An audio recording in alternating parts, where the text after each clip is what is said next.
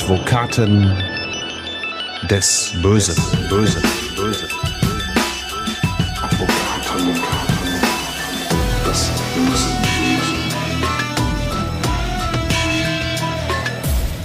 Herzlich willkommen zu Advokaten des Bösen, ein True Crime Podcast, in dem Strafverteidiger ihre eigenen wahren Fälle erzählen. Mein Name ist Simone Danisch, ich bin Journalistin, Radiomoderatorin und True Crime Fan. Heute sitze ich wieder einmal Burkhard Benneken gegenüber. Hallo an dich. Der gerade gehetzt aus dem Gerichtssaal kommt und deshalb mussten wir unsere Podcastaufnahme heute mal eine Stunde nach hinten verschieben. So Nochmal sorry dafür, Simone, aber das sind die Tücken des Strafverfahrens. Genau, das ist immer Ein unvorhersehbar. Dolmetscher ist nicht erschienen heute Morgen und deshalb waren wir zwei Stunden zu spät.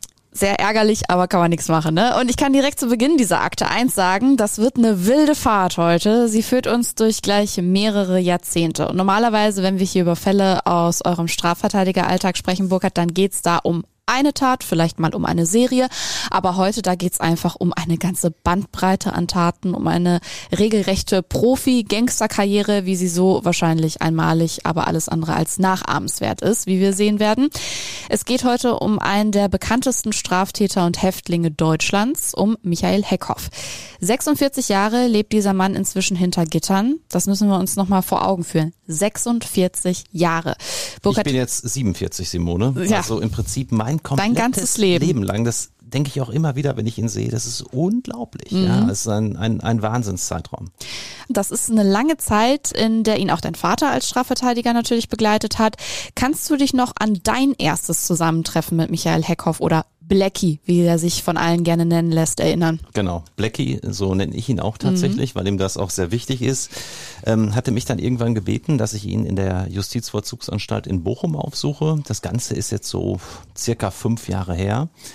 Und Blackie und ich haben uns gleich gut verstanden, haben sehr offen darüber geredet, dass er natürlich wahnsinnig lange hinter Gittern ist und dass ich jetzt auch an seiner Seite im Rahmen der Strafvollstreckung für ihn kämpfen soll, dass er irgendwann noch einmal wieder auf freien Fuß kommt. Ja, und seit fünf Jahren begleite ich ihn. Wir haben schon das ein oder andere Projekt zusammen gemacht und ja, er hat auch jetzt gerne hier an dieser Podcast-Folge mitgewirkt, die wirklich ganz besonders ist. Denn ein Mandanten, der 46 Jahre hinter Gittern sitzt, ähm, den haben wir auch in unserer Kanzlei mit 5000 Fällen pro Jahr und ganz, ganz vielen ja, krassen Verbrecherkarrieren in dieser Form noch nicht gehabt und den gibt's auch nicht so häufig. Mhm, Du hast es äh, angedeutet, wir werden später auch noch Michael Heckhoff hören. Die Liste der Straftaten, die auf sein Konto gehen, ist lang. Sehr, sehr, sehr, sehr lang. Angefangen in der Jugend bei Kleindelikten hin zu Körperverletzung.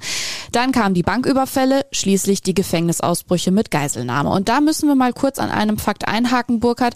Es wird heute um gleich mehrere Gefängnisausbrüche in dieser Akte gehen. Die alleine sind aber, und das weiß inzwischen der ein oder andere True Crime-Fan, äh, manche wissen es aber noch nicht, das ist kein Straftatbestand. Genau, der Ausbruch allein aus dem Gefängnis ist in Deutschland nicht strafbar. Ähm, solange du da niemanden als Geisel nimmst, solange du dich da nicht zusammenrottest und irgendetwas machst, was die Anstaltsordnung gefährdet oder sonst was. Also allein ausbrechen darfst du. Natürlich, wenn du jetzt die Gitterstäbe durchsägst, dann ist das eine Sachbeschädigung. Aber der Ausbruch selbst ist erstmal für sich gesehen nicht strafbar. Woran liegt das? Das liegt daran, dass der Gesetzgeber auf das Freiheitsbedürfnis eines jeden Menschen ähm, Rücksicht genommen hat. Und ich kann es ja nur sagen, ich bin ja zwei, dreimal die Woche in der Justizvollzugsanstalt und wenn ich dann nach Gesprächen mit meinen Mandanten, die ja teilweise auch fünf, sechs, sieben Stunden dauern, da rauskommen, ähm, schon nach der kurzen Zeit und ich mache das wie gesagt in aller Regelmäßigkeit und weiß ja auch, dass ich wieder rauskomme, ist schon mein Freiheitsbedürfnis ehrlich gesagt tangiert, auch nach den 20 Jahren Strafverteidigung.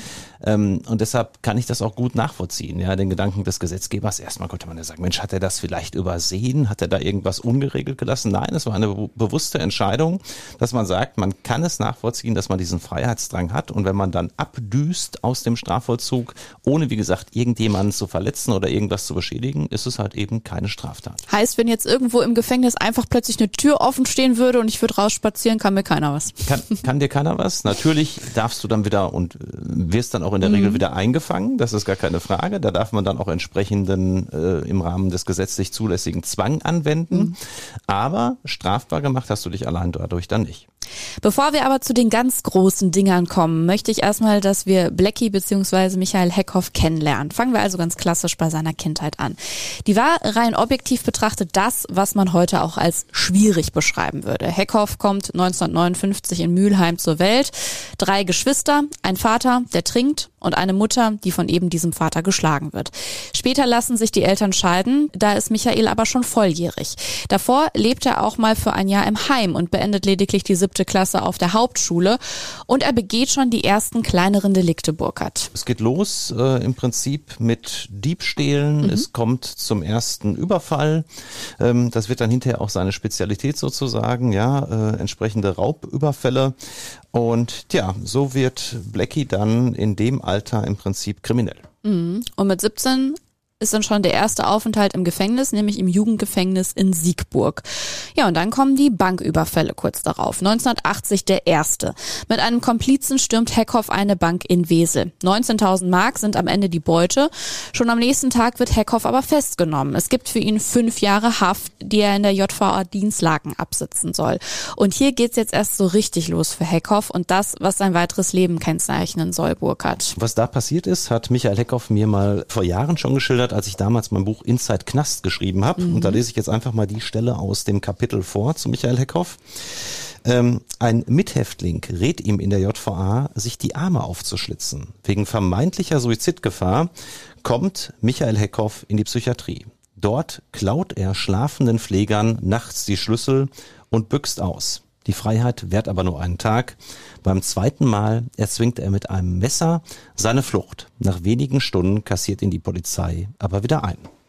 Ja, es kommt also immer wieder zu diesen Gefängnisausbrüchen. Juli 1990 kommt Heckhoff dann aber wirklich frei. Und schnell stellt sich raus, arbeiten, das ist nicht so seins. Dann doch lieber das, womit er bislang seinen Lebensunterhalt bestritten hat, wenn man das so sagen kann, mit der kriminellen Laufbahn. Denn wenn es eine Sache gibt, die Heckhoff ganz gerne in seinem Leben hat, dann ist es Geld. Geld ermöglicht ihm einen Lebensstandard, Geld ermöglicht ihm Status.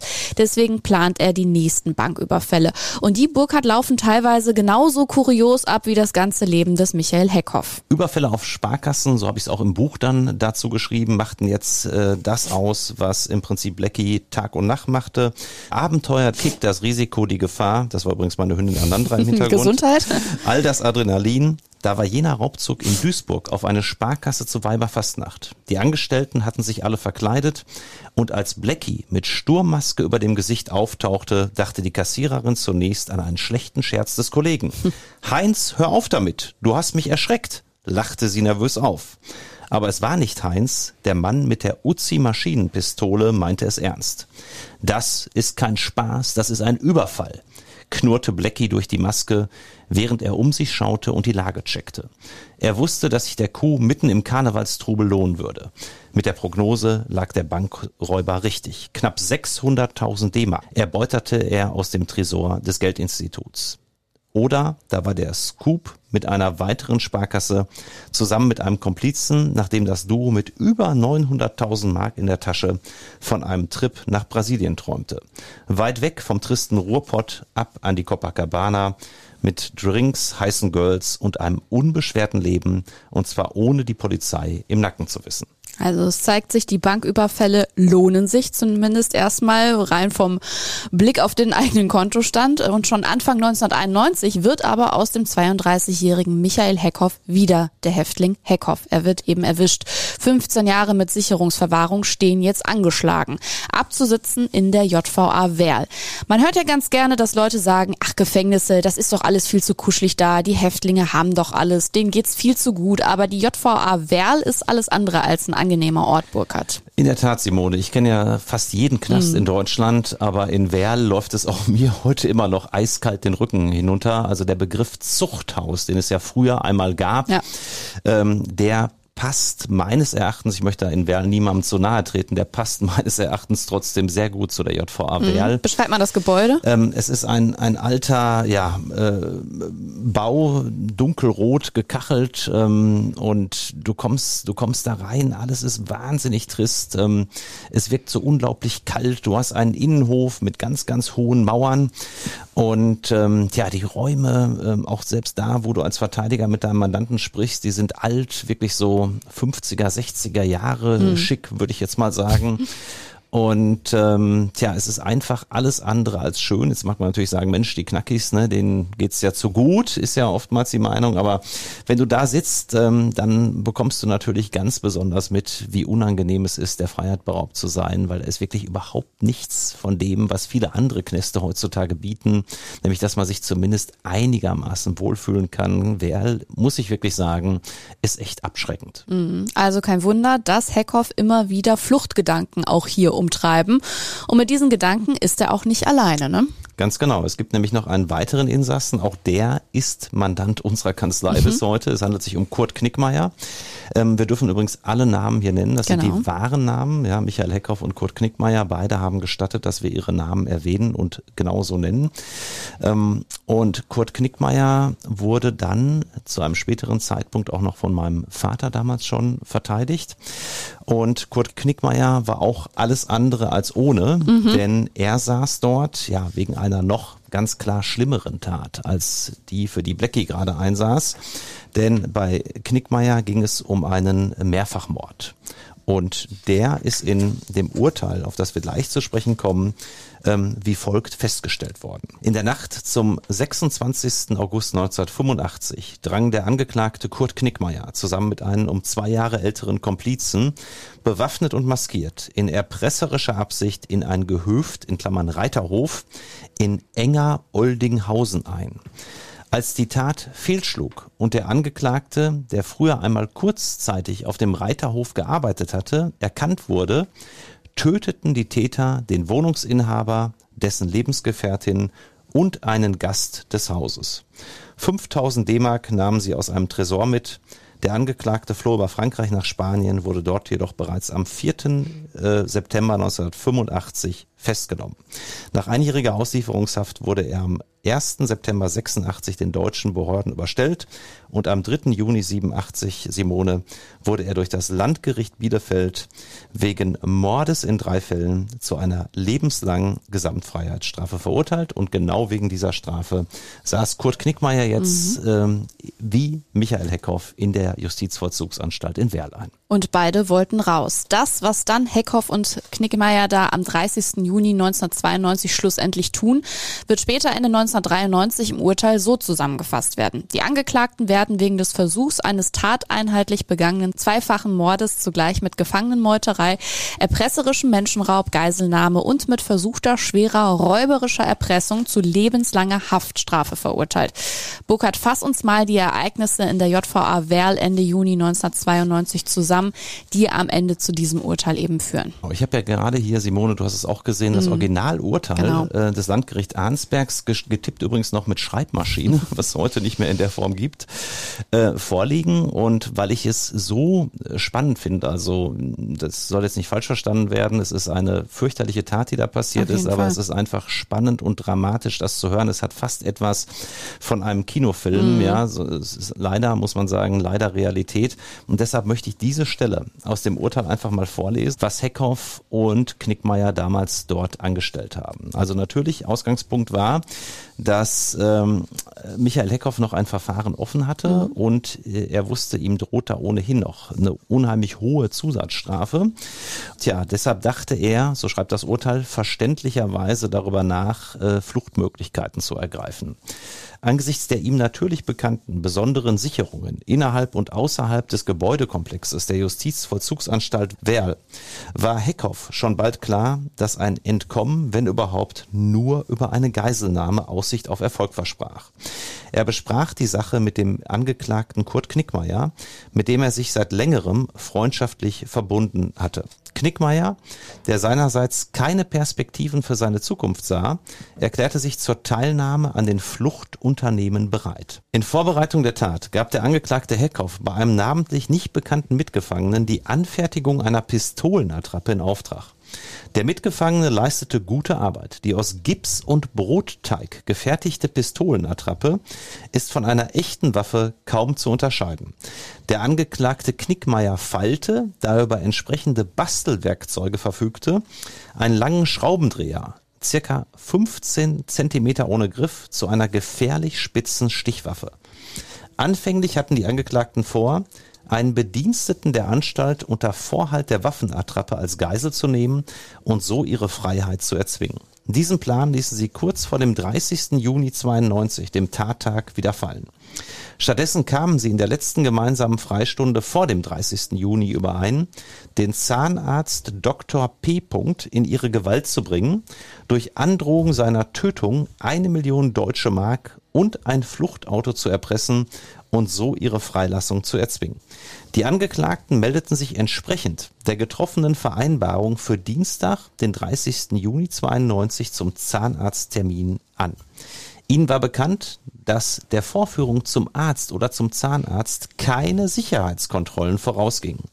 Deshalb konnten sie nahezu risikolos und unbemerkt ihre Waffen mit sich führen, als sie zwischen 9.15 Uhr und 9.30 Uhr getrennt in den Lazarettbereich und dort in den Warteraum Nummer 29 gegenüber den Behandlungsräumen des Zahnarztes geführt wurden. Zu dieser Zeit wurden bereits andere Gefangene behandelt. Der Durchführung der geplanten Tat stand nun nichts mehr im Wege. Die Angeklagten Heckhoff und Knickmeier begaben sich zeitgleich in die Behandlungsräume Heckhoff in den Raum Nummer 26, Knickmeier in den Raum Nummer 25. Heckhoff trat mit der Waffe in der Hand auf Dr. P. zu, der die Situation sofort erkannte, richtig einschätzte und fluchtartig den Raum verließ.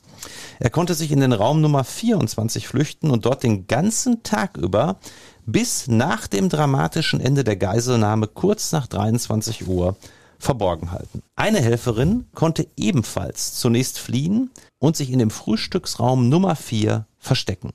Sie wurde jedoch nach drei oder vier Stunden von dem Angeklagten Heckhoff entdeckt und zu den anderen Geiseln gebracht. Er brachte unter Vorhalt der Waffe diese Helferin in seine Gewalt. Der Angeklagte Knickmeier bedrohte eine andere Zahnarzthelferin, indem er ihr den stilettartigen Schraubendreher an den Hals setzte. Die Angeklagten hatten nun fünf Geiseln in ihrer Gewalt. Außer Dr. P. und eine Helferin befanden sich noch 15 kranke Strafgefangene in den Zimmern bzw. Zellen des Lazaretts. Sie waren in der Folgezeit ohne Aufsicht und Kontrolle. Die drei männlichen Geiseln mussten sich auf den Fußboden legen, sie wurden an Händen und Füßen gefesselt. Die beiden weiblichen Geiseln durften auf Stühlen Platz nehmen, sie wurden nur an den Füßen gefesselt. So verfuhr man auch später mit der Helferin XY. Die Fesselung der Opfer besorgte der Angeklagte Knickmeier. Während der Angeklagte Knickmeier die Geiseln bewachte, stellte der Angeklagte Heckhoff den telefonischen Kontakt zur Außenwelt her. Sowohl in dem Ambulanzzimmer als auch in dem Sprechzimmer befand sich ein Telefon. Der Angeklagte Heckhoff ließ den Anstaltsleiter wissen, dass er nicht bereit sei, mit ihm zu verhandeln. Er verlangte als Gesprächspartner einen, ich zitiere, kompetenten Mann des Sondereinsatzkommandos der Polizei. Dabei ging er davon aus, dass ein solches Einsatzkommando zusammengestellt werde. Nachdem dieses Sondereinsatzkommando und weitere Polizeikräfte tatsächlich eingetroffen waren, nahm der Polizeisprecher Peter den telefonischen Kontakt zu den Angeklagten auf. Heckhoff forderte in Absprache mit Knickmeier einen Bargeldbetrag von einer Million D-Mark, ein kugelsicheres Fluchtfahrzeug und freien Abzug, anderenfalls man die Geiseln töten werde. In der Folgezeit kam es dann, und dies den ganzen Tag über bis in die späten Abendstunden hinein, zu vielen Telefonaten, in denen die Geiselnehmer ihre Forderungen wiederholten und stets aufs Neue kompromisslos den Tod der Geiseln in Aussicht stellten, falls das Sondereinsatzkommando das Zimmer, in dem sich Täter und Geiseln aufhielten, stürmen sollte oder falls die Forderungen nicht erfüllt würden. Es wurde immer wieder darauf hingewiesen, dass man zu allem entschlossen sei. Die Drohungen waren deshalb besonders ernst zu nehmen, weil größere Mengen Wundbenzin und Spiritus in den ungesicherten Schränken vorhanden waren.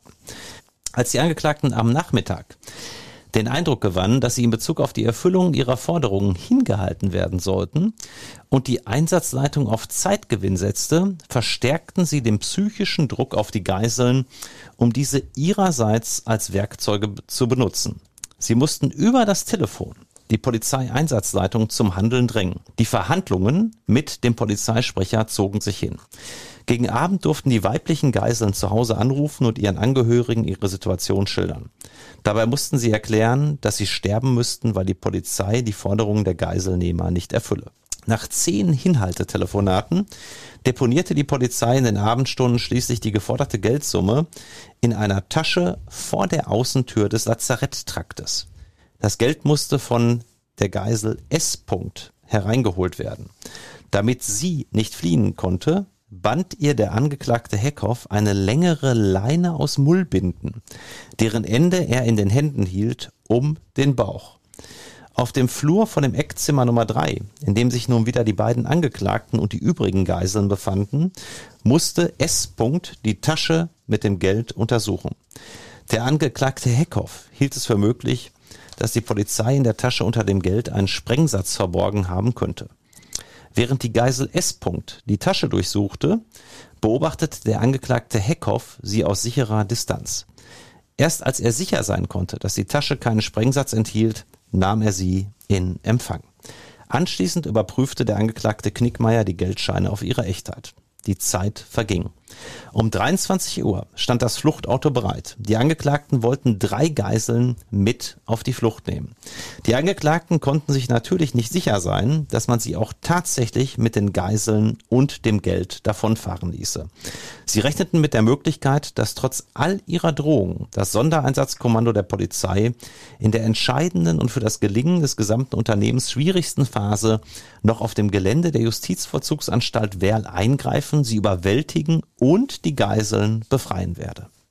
Um der Polizei das Eingreifen zu erschweren und damit das eigene Risiko zu verringern, wollten die Angeklagten in zeitlichem Abstand das Fluchtauto besteigen, Heckhoff als vorgesehener Fahrer des Autos mit einer Geisel zuerst, Knickmeier mit zwei Geiseln danach. Bei dem Gang zum Auto sollte eine Geisel dem Angeklagten Heckhoff als Schutzschild dienen. Zwei weitere Geiseln dem Angeklagten Knickmeier. Für den Fall des Eingreifens der Polizei, etwa in der Weise, dass auf Heckhoff geschossen würde, sollte Knickmeier die wiederholt ausgesprochene Drohung wahrmachen und die ihm zugeteilten Geiseln anzünden und dadurch ihr qualvolles Ende herbeiführen. Als die Angeklagten sich noch mit allen fünf Geiseln in ihrem in Anführungszeichen Hauptquartier, nämlich den Räumen Nummer zwei und drei befanden, band Knickmeier die Geiseln, deren Hände auf dem Rücken gefesselt waren, mit Mullbinden zusammen und übergoss sie mit Spiritus, jedoch nur ein wenig. In einem letzten Telefonat gab man einer Geisel Gelegenheit, dem Polizeisprecher die Situation zu schildern. Diese Geisel bestätigte die Drohung der Angeklagten und betonte, dass sie es offensichtlich ernst meinten. Der Angeklagte Heckhoff und vor ihm die Geisel, die an den Händen gefesselt die Geldtasche vor sich hertragen musste, betraten als erste den etwa 25 Meter langen Flur, und bewegten sich langsam auf den Ausgang zu. Ihnen folgte im geringen Abstand der Angeklagte Knickmeier mit seinen für die Mitnahme bestimmten Geiseln. Knickmeier hatte zwei Feuerzeuge bei sich und außerdem zwei Flaschen mit brennbarer Flüssigkeit mitgenommen. Auf halbem Weg zum Ausgang übergoss Knickmeier, was Heckhoff noch mitbekam, die Geiseln mit der brennbaren Flüssigkeit aus der großen Flasche, sodass die Kleidung dieser Geisel von den Schultern abwärts stark durchtränkt war. Währenddessen verweilte der Angeklagte Heckhoff mit seiner Geisel an der Ausgangstür und hielt Ausschau nach Scharfschützen. Dabei hielt er der Zeugin die Waffe demonstrativ an die Schläfe. Dann ging er mit ihr die drei oder vier Meter zum Auto, inspizierte dieses kurz und stieg durch die Beifahrertür in das Auto ein, wobei er diese Geisel hinter sich herzog. In diesem Augenblick traf ihn ein gezielter Schuss des Sondereinsatzkommandos in die Schulter und setzte ihn außer Gefecht. Einige Sekunden später sprengte die Polizei die zweite Tür zum Lazaretttrakt. Die Geisel, das war nichts, das war nichts. Knickmeier ließ sich dadurch jedoch nicht beirren. Wie mit Heckhoff abgesprochen, zündete er die immer noch zusammengebundenen Geiseln an. Diese standen sofort in hellen Flammen. Sie schrien und wälzten sich auf dem Boden, die Flammen gingen dadurch nicht aus. Obwohl Polizeikräfte und ärztlicher Notfalldienst auf diesen Fall vorbereitet waren, dauerte es eine gewisse Zeit, die den Geiseln sehr lange vorkam, die tatsächlich aber keine 30 Sekunden währte, bis die Hilfskräfte zur Stelle waren und die Flammen mit Pulverstößen zum Erlöschen brachten. Die Opfer wurden ins Freie geschleppt und mit kaltem Wasser übergossen. Danach erst setzten bei ihnen die Schmerzen ein. Knickmeier gelang es jedoch, in Richtung Tür zu laufen. Dort brachte er sich mit dem Stichwerkzeug leichte Verletzungen im Bauchbereich bei. Eine ärztliche Versorgung dieser leichten Stichverletzungen war nicht notwendig und erfolgte auch nicht. Als die Einsatzkräfte der Polizei auf ihn zukamen und sich seiner bemächtigen wollten, ging er mit dem Stichwerkzeug auf die Beamten zu und rief, schieß doch, schieß doch. Daraufhin schossen die Beamten bzw. einer von ihnen, um Knickmeier kampfunfähig zu machen. Eine Kugel traf den Angeklagten Knickmeier im rechten Oberschenkel. Die Brandopfer kamen dank schneller Hilfe und ärztlicher Kunst mit dem Leben davon. Eine Geisel erlitt Hautverbrennungen, vornehmlich im Brust- und Bauchbereich, an den Oberschenkeln und am linken Arm. 20 Prozent der Hautoberfläche waren verbrannt. Seit März 1993 geht sie wieder ihrer Arbeit als Zahnarzthelferin in der Praxis Dr. P nach. Sie ermüdet wesentlich schneller als früher. Die andere angezündete Geisel hat es noch wesentlich härter getroffen. 54 Prozent der Haut dieser Geisel waren verbrannt. Diese Geisel wurde sofort in eine Spezialklinik für Verbrennungen in Dortmund gebracht, wo die Geisel zwölf Wochen intensiv behandelt wurde. Geblieben sind Narben in fast allen Bereichen des Körpers und der Gliedmaßen, nicht jedoch am Kopf. Geblieben sind weiterhin Schmerzen, die naturgemäß im Laufe der Zeit geringer geworden sind. Wirklich schmerzfrei ist diese Geisel aber nur nach Einnahme von Medikamenten. Die Geisel wird zeitlebens unter den Folgen der Tat zu leiden haben und keiner Arbeit mehr nachgehen können. Und dann noch zur Kugel, die den Angeklagten Heckhoff getroffen hat, ist im Urteil ausgeführt. Sie durchschlug seine linke Schulter im Bereich des Plexus. Dies hatte Lähmungserscheinungen zur Folge. Außerdem trat eine Entzündung des Herzmuskels ein.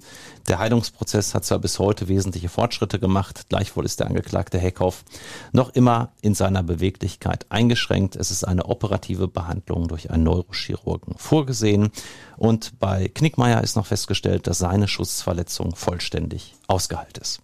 Wir merken es durch und durch eine heftige Geschichte, wie man sie sonst nur aus den übelsten Action-Thrillern kennt.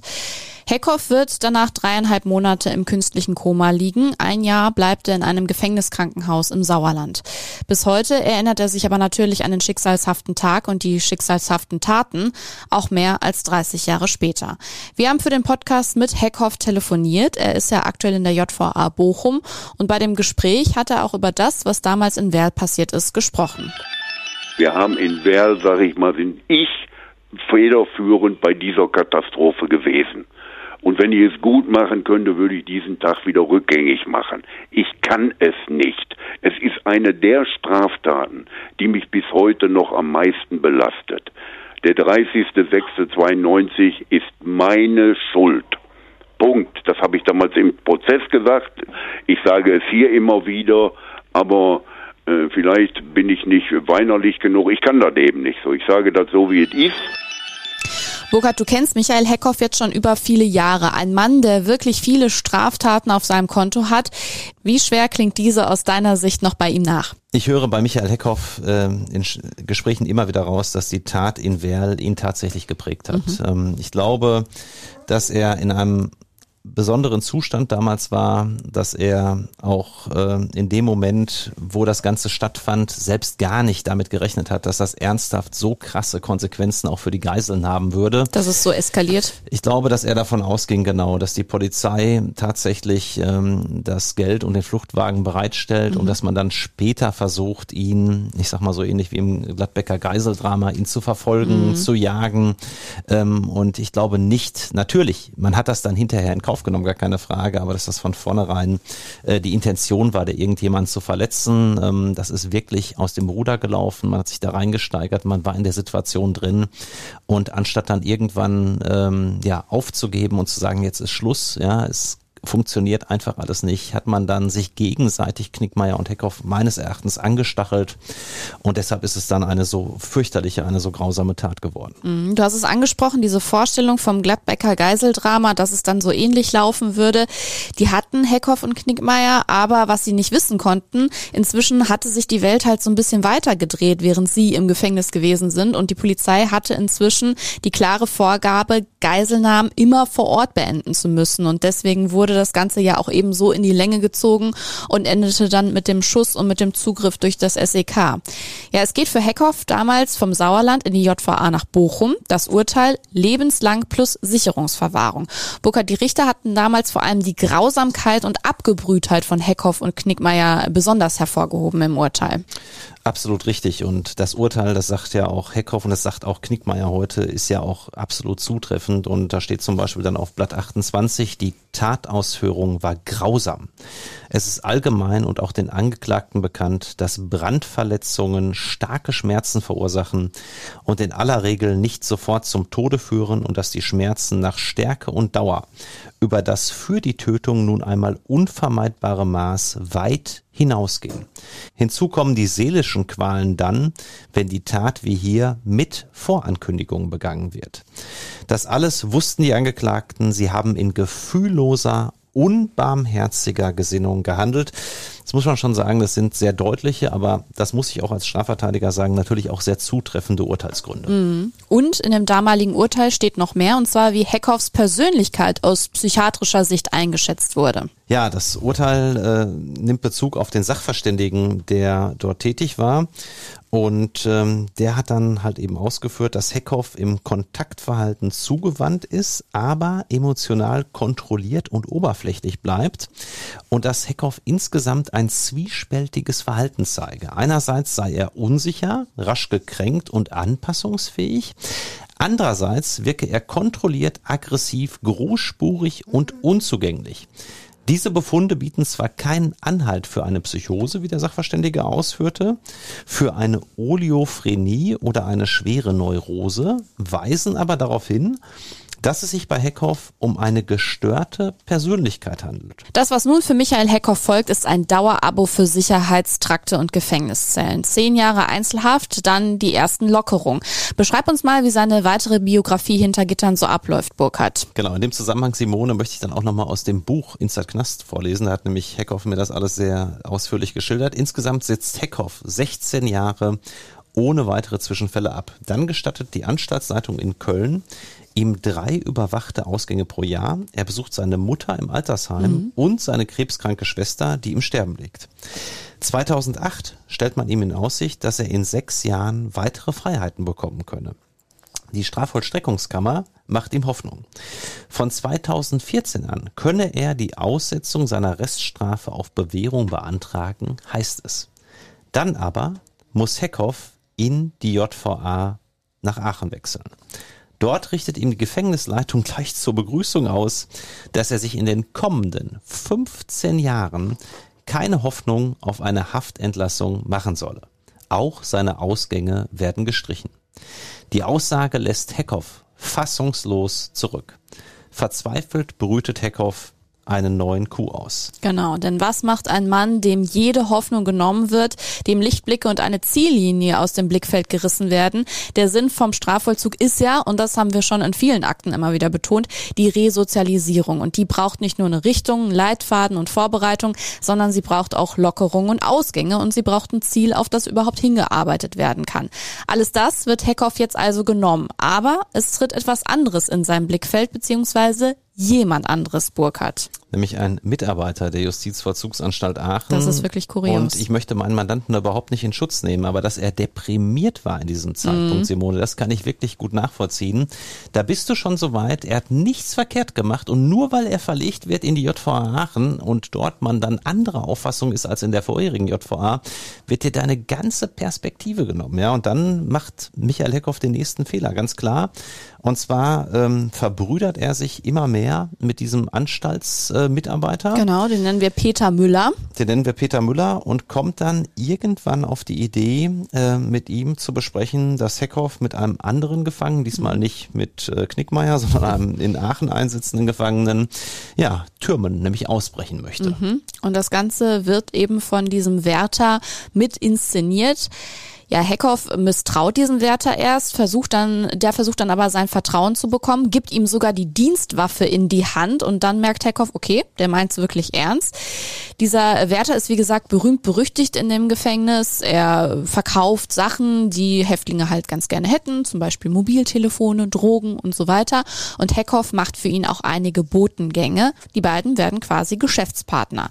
Sie reden dann über Heckhoffs Flucht gemeinsam mit diesem weiteren Häftling. 200.000 Euro aus Banküberfällen sollen für die Hilfe bei der Flucht am Ende gezahlt werden. Und ein Plan wird geboren. Der Wärter gibt Heckhoff und seinem Komplizen Waffen. Die Flucht soll stattfinden, wenn Peter Müller an der Pforte Dienst hat. Und am 26. November 2009 geht es dann los. Der Stern wird später in einem Artikel die Chronologie der Ereignisse so schildern. 20 Uhr. Die beiden Schwerverbrecher überwinden auf dem Weg zur Gefängnispforte fünf abgeschlossene Türen. Den Schlüssel haben sie laut Heckhoff in der Schlosserei angefertigt. Was in dem Text nicht steht, beide winken nochmal fröhlich in die Überwachungskameras, bevor sie dann zur Tür rausmarschieren. Natürlich tun sie so, als würden sie den Wärter an der Pforte, also Peter Müller, überwältigen. Und schwupps geht's raus in Richtung Freiheit. Weiter heißt es dann im Text, mit einem Taxi lassen sie sich nach Kerpen bringen. Kurz vor 20.20 Uhr, 20, zwei Beamte entdecken ihren gefesselten und geknebelten Kollegen und den verwirrt wirkenden Wärter aus der Pforte. Sie schlagen Alarm, die Polizei leitet die Fahndung ein. Gegen 22.30 Uhr, die Ausbrecher erreichen Köln, nachdem sie in Kerpen in ein weiteres Taxi umgestiegen sind. Am Dom steigen sie aus und bezahlen. Die erste Nacht in Freiheit verbringen sie laut Heckhoff unter einer Brücke. Weiter geht es dann am darauffolgenden Tag, am 27. November. Peter Müller, der eingespannte Gefängniswärter, wird festgenommen. Die Verbindung zu Heckhoff und seinem Komplizen ist aufgeflogen. Im Stern heißt es dann weiter, gegen Nachmittag, die beiden Geflohenen zwingen eine junge Frau in Köln, sie mit ihrem Auto nach Essen zu fahren. In Essen-Kettwig geht dem Wagen aber am Abend der Sprit aus, sie fliehen zu Fuß weiter. Kleiner Einschub hier, der natürlich völlig verstörten 19-Jährigen drücken sie vorher aber noch Spritgeld in die Hand. Sie fliehen dann weiter zu Fuß. Trotz groß angelegter Fahndung und weiter im Sterntext heißt es dann 28. November, Samstagmorgen. Heckhoff und sein Komplize dringen in das Haus eines Ehepaars in Essen ein und verbringen dort mehrere Stunden bis zum Einbruch der Dunkelheit. Sie bedrohen den 56-Jährigen und seine 53 Jahre alte Frau mit einer Waffe. Gegen 17.30 Uhr, die beiden Gangster lassen sich von dem Ehepaar nach Mülheim an der Ruhr, der Geburtsstadt Heckhoffs, fahren, wo sie ihre Geiseln unverletzt freilassen. Den Wagen parken die Ausbrecher in einer Seitenstraße. Zitat Ende. Was beide nicht wissen, Peter Müller hat inzwischen geplaudert und den Beamten die Nummer eines Handys genannt, das Heckhoff von Müller erhalten hat. Die Ortung klappt, Heckhoff wird festgenommen, sein Komplize kurz darauf in Schermbeck im Kreis Wesel. Am Ende steht mal wieder ein Urteil, zehn Jahre und Sicherungsverwahrung. Und diesmal geht die Reise wieder in die JVA Bochum, wo Michael Heckhoff eben bis heute sitzt und wo du, Burkhard, ihn hin und wieder auch besuchst. Wie äh, blickt dein Mandant denn jetzt auf das alles, was da sein Leben am Ende ist? Es ist, es ist schwierig. Es ist ähm, wirklich schwierig für Michael Heckhoff und auch für mich als seinem jetzigen Anwalt. Ich versuche ihm bestmöglich zu helfen. Mhm. Ich habe gerade noch vor einigen Tagen mit der Anstaltsleiterin der JVA Bochum ein sehr, sehr langes Gespräch nur über Michael Heckhoff geführt. Mhm. Und ähm, es war nämlich so, dass bei ihm vor rund 18 Monaten auf seiner Zelle noch Kabelbinder und äh, entsprechendes Klebeband gefunden worden war. Das da Klingt nicht gut. Ja, wohl mehr oder weniger offen rumlag, aber es ist natürlich verboten. Das mhm. darf man da nicht. Und gerade in der Person von Heckhoff darf man das nicht. Mhm. Das weiß er auch, das hat er auch eingesehen.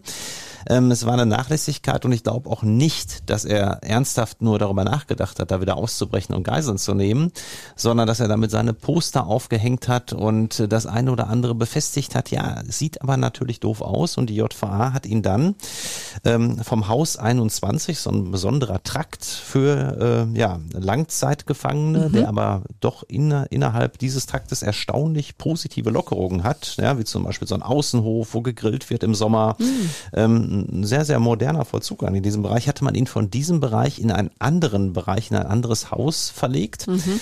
Und das konnte ich jetzt für meinen Mandanten erreichen, nachdem er 18 Monate in Anführungszeichen als äh, Strafe, ja, wie gesagt, in Anführungszeichen gesetzt in diesen anderen Trakt musste, äh, dass er jetzt wieder zurück darf. Mhm. Und seit einigen Tagen ist Heckhoff jetzt wieder in Abteilung 21 Und ich werde jetzt in den nächsten Tagen ihn wieder besuchen und dann bin ich mal gespannt, ähm, weil das auch von ihm angestrebt war, ähm, dass er jetzt vorwärts kommt, wie das jetzt läuft. Mhm. Ähm, es ist sicherlich nicht leicht. Es ist für die Justizvollzugsanstalt Bochum nicht leicht. Das verstehe ich auch. Mit einem Gefangenen mit einer solchen Karriere. Ich verstehe aber auch meinen Mandanten sehr gut. Der sagt, in einigen Punkten ist leider das Tischtuch zerschnitten. Ich werde überall immer als der Michael Heckhoff mit äh, der ja, viel beachteten Geiselnahme in der JVA Werl in Verbindung gebracht. Der Name und, hat Gewicht. Genau. Und ich habe auch mit der Anstaltsleiterin besprochen, ob eine Weiterverlegung nicht durchaus Sinn macht in eine andere Anstalt. Aber mhm. tja, nach Aachen kann er nicht mehr. Mhm. Möchte er übrigens natürlich auch nicht, was ich verstehe. Ähm, nach Werl kann er nicht mehr. Auch dort nimmt man ihn nicht. Und ja, in ein anderes Bundesland. Er hat eh nur noch wenige soziale Kontakte. Die bestehen ja zum Glück noch nach draußen, mhm. zum Beispiel zu seiner Tante.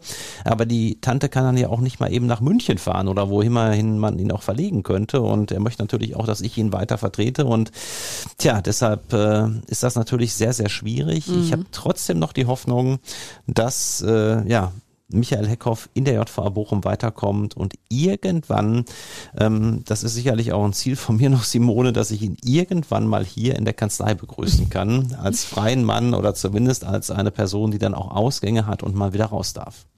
Wir haben ja, wie gesagt, für den Podcast mit Michael Heckhoff telefoniert. Es ging dabei vor allem um seine Kritik am System der Justizvollzugsanstalten. Kaum einer kennt dieses System besser. 46 Jahre ist er inzwischen Teil davon. Er ist heute 64 Jahre alt und hat uns gesagt, wie er über sein Leben hinter Gittern denkt. Dieses System hat überhaupt gar keine Überlegung getätigt, was man mit Leuten macht, die so eine Strafe wie ich haben. Das bin ja nicht nur ich. Ich sag mal, wie man damit umgeht, sag ich mal. Man lebt von Tag zu Tag und hat einfach Angst davor, vor der Erkenntnis, ja, dass man im Gefängnis sterben wird. Ja, wenn es schnell geht, wäre es ja gut, aber ich sag mal, ne, das, das sind natürlich Dinge, ja, das macht einen furchtbare Angst natürlich. Wie sprichst du, Burkhard, mit Heckhoff über diese Angst, irgendwann hinter Gittern zu sterben, ohne jemals wieder in Freiheit gewesen zu sein? Ja, es ist ein sehr emotionales Thema, wo mhm. ich auch wirklich merke, ähm, teilweise wurde er in der Vergangenheit ja mal als auch nicht ganz so empathisch beschrieben. Da ist er also sehr, sehr empathisch, muss ich wirklich sagen. Da zeigt er Emotionen und er hat mal zu mir, ähm, er hat auch seinen Humor dann nicht verloren, gesagt, auf meinem Vollstreckungsblatt steht als voraussichtliches Entlassungsdatum kein genauer Zeitpunkt, sondern nur ein Kreuz. Im mhm. Sinne von, ich komme hier nicht mehr lebendig raus. Also da hat er auch den Humor nicht verloren. Man muss dazu sagen, jeder Gefangene bekommt in Deutschland ein Vollstreckungsblatt und da stehen dann nicht nur die Personalien drauf und die Anstalt, in der man sitzt, sondern da stehen dann auch zum Beispiel der Halbstrafenzeitpunkt, das ist ja der frühestmögliche Entlasszeitpunkt bei Erwachsenen aus dem Vollzug. Da steht aber auch vor allem der Zweidrittelzeitpunkt drauf, also wann zwei Drittel der Strafe erreicht sind, weil man da vorzeitig entlassen werden kann. Und da steht natürlich auch dann das Datum der Endstrafe drauf mit einem bestimmten Zeitpunkt. Tja, und äh, wie gesagt, Heckhoff sagte dazu, bei mir steht da kein Datum, sondern ein Kreuz. Da ist ja auch immer noch die Sicherungsverwahrung bei ihm, ne? Da ist noch die Sicherungsverwahrung mhm. und ähm, da muss man natürlich zu sagen, das war früher immer der allergrößte Albtraum für jeden Verurteilten und natürlich auch für uns Strafverteidiger. Man hat immer sich wahnsinnig dagegen gesträubt. Sicherungsverwahrung, die sogenannte SV oder auch in der Knastsprache den Rucksack, so nennt man das, zu bekommen. Mhm. Und ähm, es hat sich mittlerweile einiges getan im Strafvollzug. Ähm, hm. Das ist schon so, dass man teilweise in den letzten Jahren auch bei Mandanten von uns festgestellt hat, diejenigen, die SV bekommen haben, sind schneller draußen als andere, die keine SV hm. bekommen mhm. haben, weil die Sicherungsverwahrung mittlerweile sehr, sehr umfassend äh, auf die entsprechenden Gefangenen eingeht, die Therapieangebote da doch deutlich angezogen worden sind. Und wenn die Betreuung dann wirklich mal so richtig greift, was aber auch nicht immer der Fall ist, muss ich dazu sagen, dann kann es auch tatsächlich sein, dass die Sicherungsverwahrung für den Angeklagten heutzutage durchaus auch ein Vorteil sein kann. Wobei natürlich, klar, damit ist Vorsicht geboten. Aber wir haben es gehört, Heckhoff fühlt sich als jemand, der fast sein ganzes Leben hinter JVA-Mauern verbracht hat, missverstanden, nicht abgeholt von Mitarbeitern und Psychologen. So hat er es uns am Telefon geschildert. Das Problem ist einfach, die haben für Langsträfler, also für Leute mit so einer Strafe wie ich, keine wirkliche Perspektive mehr. Ich glaube persönlich, dass es dann nur noch darum geht, die Leute ruhig zu halten und die Hoffnung zu haben, dass irgendwann die, die, die Natur den Rest erledigt. Erzähl uns mal, Burkhard, wie sieht der Alltag von Michael Heckhoff in der JVA Bochum aus? Was tut er den ganzen Tag? Gibt es da Therapieangebote? Wie sehen die aus? Ja, also das ist halt eben auch eines der Probleme, was Heckhoff hat. Er lehnt vieles ab. Er sagt, ich bin ein Altgefangener, ja, ein mhm. Langzeitknacki. Und äh, ich sehe es nicht ein, mich irgendwie mit dem Rücken an der Wand zu reiben und, und Eier in die Hand zu nehmen und die zu drehen oder irgendwelche Katzen zu füttern. Das mhm. ist einfach nicht sein Ding. Ja. Also das, so Achtsamkeitsübungen werden ah, da quasi durchgeführt, ja? Genau, genau. Und das ist macht es natürlich schwierig, ja. Mhm. Ich habe ihm auch gesagt, das ist nun mal die Erfahrung, wenn man rauskommen möchte, muss man gerade da schon auch nicht unerhebliche Kompromisse machen.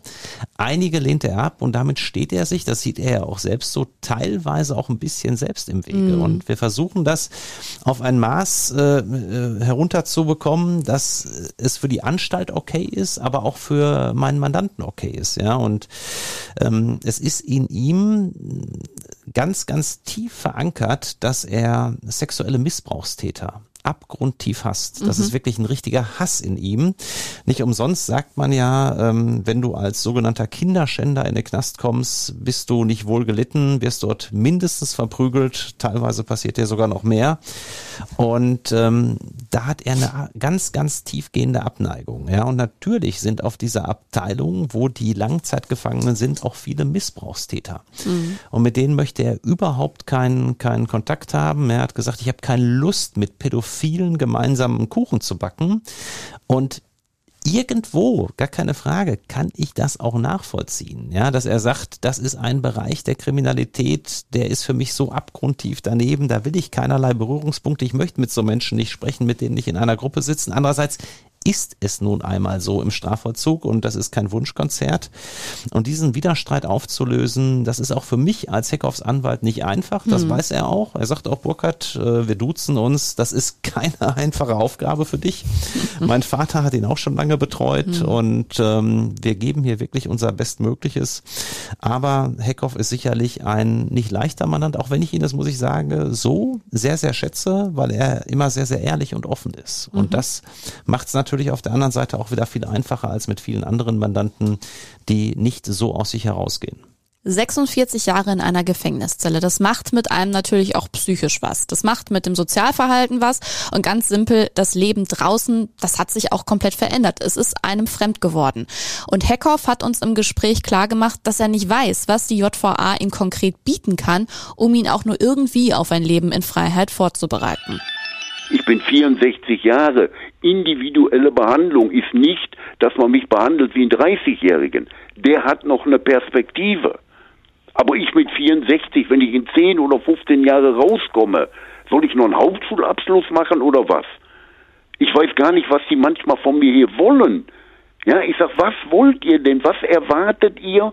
Was kann ich denn hier am höchsten erreichen? Sie haben nichts hier im Angebot, was mich glauben lässt, dass ich vielleicht noch mal in fünf oder zehn Jahren eine wirkliche Chance habe, rauszukommen. Denn Heckhoff weiß, er hat in 46 Jahren quasi ein halbes Leben an sich vorbeiziehen lassen. Das hast du ja damals bei der Flucht gesehen. Ich habe doch überhaupt gar keine Ahnung mehr. Ich weiß nicht mehr, wie ein Euro aussieht.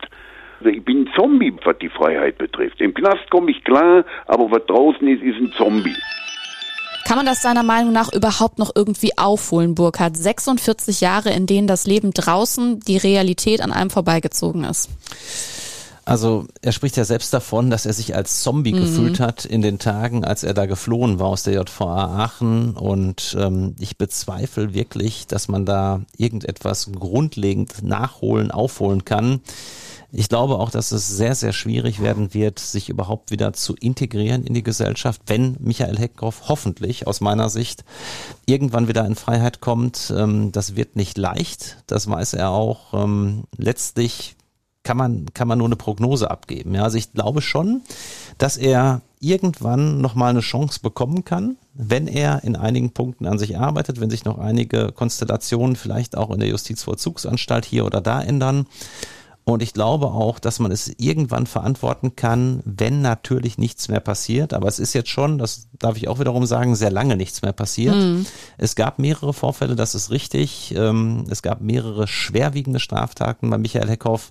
Zum Glück das muss ich aber auch sagen, hat er nie jemanden umgebracht. Und ich habe andere Mandanten, die haben teilweise mehrere Menschen umgebracht und sitzen einen Bruchteil dieser Zeit ab. Mhm. Und ich finde, auch das sollte man berücksichtigen, auch wenn er natürlich in wer äh, wahnsinnig großes Leid verursacht hat bei den Opfern. Trotzdem meine ich, sollte man darauf hinarbeiten, dass Michael Heckhoff nach Möglichkeit nicht hinter Gittern stirbt. Und ich glaube auch, dass er draußen für die Gesellschaft, das ist meine persönliche Auffassung, überhaupt keine Gefahr darstellen würde. Die Gefahren, die von ihm ausgegangen sind in den letzten Jahrzehnten, die bestanden im Prinzip nur hinter Gittern. Die bestanden nämlich in den Geiselnahmen im Prinzip beziehungsweise in den Fluchtversuchen und da alles, was damit zusammenhing. Ich kann mir ehrlich gesagt nicht im Ansatz vorstellen, dass der Michael Heckhoff von heute auch nur im Traum darauf käme, nochmal irgendwann wie damals äh, eine Kasse zu überfallen, einen Raubüberfall zu machen oder ähnliches. Das halte ich für so gut wie ausgeschlossen und deshalb glaube ich, kann man ihn irgendwann hoffentlich noch einmal rauslassen. Kaum einer weiß so gut wie Michael Heckhoff, wie Knast wirklich ist, was es bedeutet, in einem Gefängnis eingesperrt zu sitzen, während außerhalb der Mauern das Leben einfach weiterläuft. Wir haben ihn deswegen gefragt, wie er jungen Menschen begegnet, die er in der JVA trifft. Es gibt ja hier so eine Gruppe für Jungtäter. Und da habe ich mal gesagt, erstens würde ich dem mal klar machen, was Knast wirklich bedeutet. Aber wenn du einen Tipp haben willst, änder dein Leben. Es sei denn, du hast Bock da drauf, so wie ich zu werden. Ich sag, dann bist du kein Siegertyp.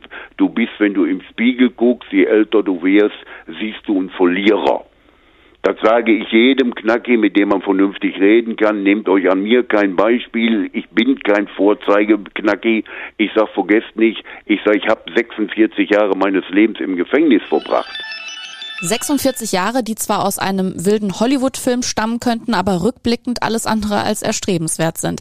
Gibt es denn irgendwas, was Heckhoff sich wirklich, wirklich wünschen würde, Burkhardt? Irgendwas, das er tun würde, wenn er frei wäre und wenn es noch so simpel ist? Hat er dir da was verraten? Also er hat mir gesagt, dass er unheimlich gerne über das System Knast sprechen würde, mhm. weil er, das muss ich wirklich anerkennen, auch berechtigte Kritik übt. Teilweise mag die aus Anstaltssicht überspitzt sein.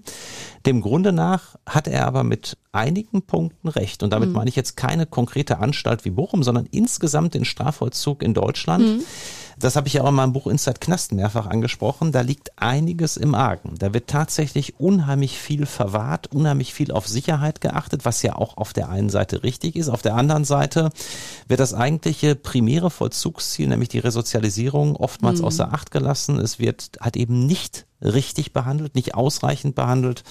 Ähm, teilweise sind die Kapazitäten nicht da. Es liegt sehr, sehr viel im Argen und ich glaube auch, wenn man bei Heckhoff von Anfang an noch viel mehr Kapazitäten zur Verfügung gestellt hätte, mal geguckt hat, dass man den richtigen Therapeuten findet, ich glaube, ähm, da wäre dann einiges anderes gelaufen, ohne dass ich die Schuld von meinem Mandanten auf Dritte abwälzen möchte.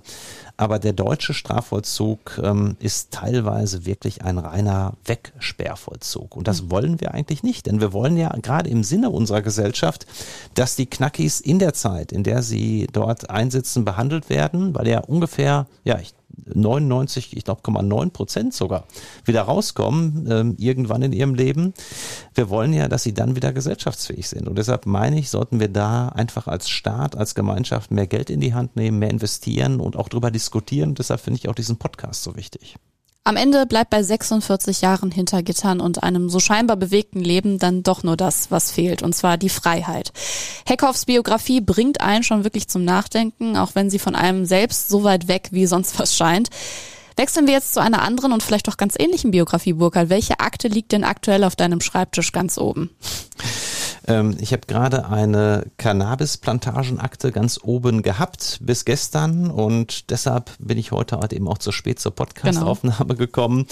Ähm, da ging es darum, dass in einer in einem Wohnhaus hier im Ruhrgebiet eine Cannabis-Plantage mit 191 Pflanzen und einem jährlichen Ertrag von 31 Kilo entdeckt wurde und ein albanischer junger Mann, 20 Jahre jung, wurde dann an dieser äh, Plantage angetroffen. Ähm, die Plantage wurde übrigens entdeckt, weil ein Polizeibeamter da in der Nähe wohnte und dann unheimlich starken Cannabisgeruch aus dem Haus wahrnahm. Mm. Tja, und der 20-jährige junge Mann wurde dann inhaftiert, saß jetzt im Jugendgefängnis sechs Monate in U-Haft. Heute war der Termin und das war schon auch für mich als Strafverteidiger wieder das, was ich wirklich als das schönste Erlebnis überhaupt bezeichne, was du haben kannst. Du hast dann am Ende zwei Jahre mit Bewährung erzielt. Der Mandant konnte nach Hause gehen und auch wenn er kein Wort Deutsch spricht, kein Wort Englisch spricht, wir uns kaum verständigen konnten, auch vor der Hm. Tür. Es war pure Freude da. Er hat auch gestattet, dass wir ein Foto machen gemeinsam und das sogar bei Instagram auf unserem Advokaten des Bösen Account posten. Und ähm, das war ihm ein Anliegen, das auch nochmal nach außen zu demonstrieren. Ich bin ein freier Mensch und ähm, ja auch für mich als Strafverteidiger eine tolle Sache. Das ist die Akte, die bis heute ganz oben auf dem Tisch lag. Diese Woche muss ich noch zweimal nach Berlin, einmal nach Frankfurt und einmal nach Hannover. Ähm, da gibt's noch ein paar weitere Akten und vielleicht machen wir aus der einen oder anderen dann einen der nächsten Podcasts. Ganz bestimmt. Und die Akte von heute kann jetzt runter vom Schreibtisch. Wir verabschieden uns für heute mit Advokaten des Bösen. In 14 Tagen geht es mit der nächsten Akte und mit Hans Reinhardt weiter. Auf unserem Instagram-Account gibt's bis dahin auch wieder ganz viele Infos. Folgt uns da gerne auf Advokaten-des-Bösen. Und natürlich, wie immer, bewertet unseren Podcast auf der Plattform, auf der ihr uns hört und abonniert uns, um keine Folge zu verpassen. Danke an euch und danke an dich, Burkhard. Ich sag Tschüss. Danke Simone, mir hat's sehr gut gefallen und noch ein kleiner Hinweis von mir. Wir sind ja auch noch bei Hitradio FFH mit der Crime Time jeden zweiten Donnerstag, Hans Reinhardt und ich im Wechsel und da auch immer das Thema, was wir hier behandeln, nochmal komprimiert auf den Punkt gebracht. Wenn ihr Lust habt, Hitradio FFH jeden zweiten Donnerstag ab 19 Uhr die Crime Time. So sieht's aus. Tschüss. Ciao. Das Böse.